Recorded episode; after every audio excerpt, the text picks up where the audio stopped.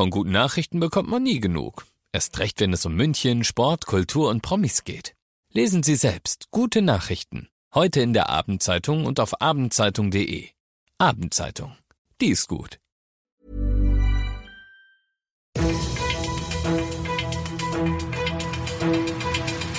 95 5 Charivari, das München Briefing, Münchens erster Nachrichtenpodcast. Mit Christoph Kreis und diesen Themen.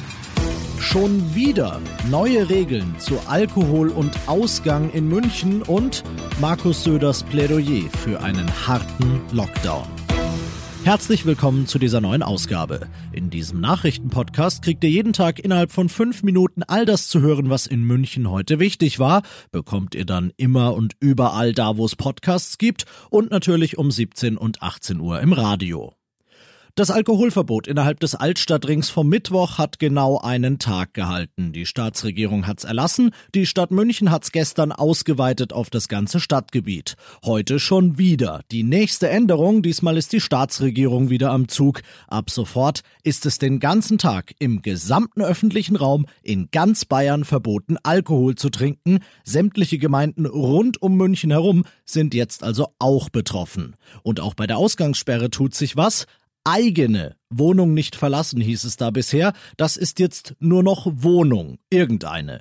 Die eigene Wohnung verlassen, um rechtzeitig vor 21 Uhr bei jemand anderem zu sein und dann in der Nacht die nicht eigene Wohnung verlassen, das geht jetzt also nicht mehr. Wenn ihr das jetzt machen wollt, dann müsst ihr in der fremden Wohnung wohl übernachten, das bleibt erlaubt und ab 5 Uhr früh könnt ihr dann den Heimweg antreten. Die neuen Regeln zum Nachlesen findet ihr auf charivari.de nicht so handelt, wenn man weiß, dass man handeln muss, wäre schuldhaft. Wir werden deswegen überlegen, sowohl die Ferien vorzuziehen, wir werden überlegen, auch Geschäfte wahrscheinlich ähm, zu überlegen, eher zu schließen. Ein kompletter Lockdown ist gerecht, weil er alle betrifft, mit entsprechendem Ausgleich. Und damit, glaube ich, ist es die Diskussionsgrundlage für das Wochenende. So sprach sich heute unser Ministerpräsident Söder für einen harten, möglichst bald kommenden, möglichst für alle geltenden Lockdown aus. Wenn er sagt wir, dann meint er sich, die anderen Länderchefs und Kanzlerin Merkel. Die Runde wird jetzt am Wochenende beraten, wie er aussehen soll, der harte Lockdown und wie lang er dauern soll. Dass er kommt, das gilt als sicher, denn nicht nur Söder, auch die Kollegen aus Berlin, Sachsen, Baden-Württemberg, der Bundesgesundheitsminister, Medizinervereinigungen und nicht zuletzt die Kanzlerin Kanzlerin selbst. Die Liste der Lockdown-Befürworter ist zuletzt länger und länger geworden. Herr Dr. Söder, Sie bitte nochmal. Lichtblick, konsequent jetzt runterfahren und die Zahlen deutlich zu reduzieren und dann in eine Impfstrategie einzusteigen, scheint mir eine kluge, umsichtige und vor allem effektive Strategie. Ihr seid mittendrin im München-Briefing und nach den München-Themen schauen wir jetzt noch auf das Wichtigste aus Deutschland und der Welt. Ja, auch im Rest Deutschlands war natürlich heute der Lockdown Thema Nummer eins. Die Bildungsminister der Länder etwa, die stellen sich schon auf Schulschließungen ein, wollen die auch mittragen, aber nicht unter allen Umständen. Charivari-Reporter Carsten Heide. Geschlossene Schulen ja, allerdings nur, wenn auch alle anderen gesellschaftlichen Bereiche inklusive Einkaufszentren gleichermaßen dicht machen. Skeptisch zeigen sich die Bildungspolitiker gegenüber einer Verlängerung der Schulferien. Für sie hatte Hybrid- und Fernunterricht Vorrang. Und und im Falle eines harten Lockdowns sollten Schulschließungen möglichst kurz ausfallen. Marathonsitzung mit gutem Ausgang. 21 Stunden hat der EU-Gipfel in Brüssel gedauert. Am Ende steht ein neues Klimaziel für Europa bis 2030 und endlich der lang umkämpfte EU-Haushalt für die nächsten sieben Jahre aus Brüssel Charivari-Korrespondentin Sarah Geiser-D. Dieses Finanzpaket ist historisch, zum Beispiel wegen seines Umfangs von 1,8 Billionen Euro und weil die EU-Staaten zum ersten Mal im großen Stil gemeinsame Schulden aufnehmen wollen, wodurch die Corona-Wiederaufbauhilfen hier aus Brüssel finanziert werden sollen. Außerdem soll erstmals ein Mechanismus eingeführt werden, der es ermöglicht, Mitgliedstaaten bei bestimmten Rechtsstaatsverstößen EU-Gelder zu kürzen. Und das noch zum Schluss.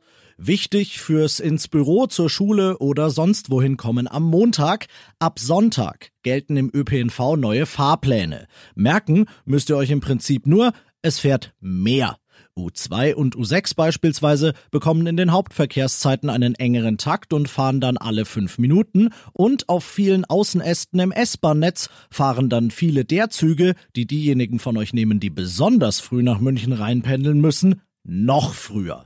Eine gute Nachricht zum Abschluss also und nicht einmal das Wort Lockdown benutzt dabei. Geht doch. Ich bin Christoph Kreis, ich wünsche euch ein schönes Wochenende. 95 5 Charivari, das München Briefing. Diesen Podcast jetzt abonnieren bei Spotify, iTunes, Alexa und charivari.de für das tägliche München Update zum Feierabend. Ohne Stress, jeden Tag auf euer Handy.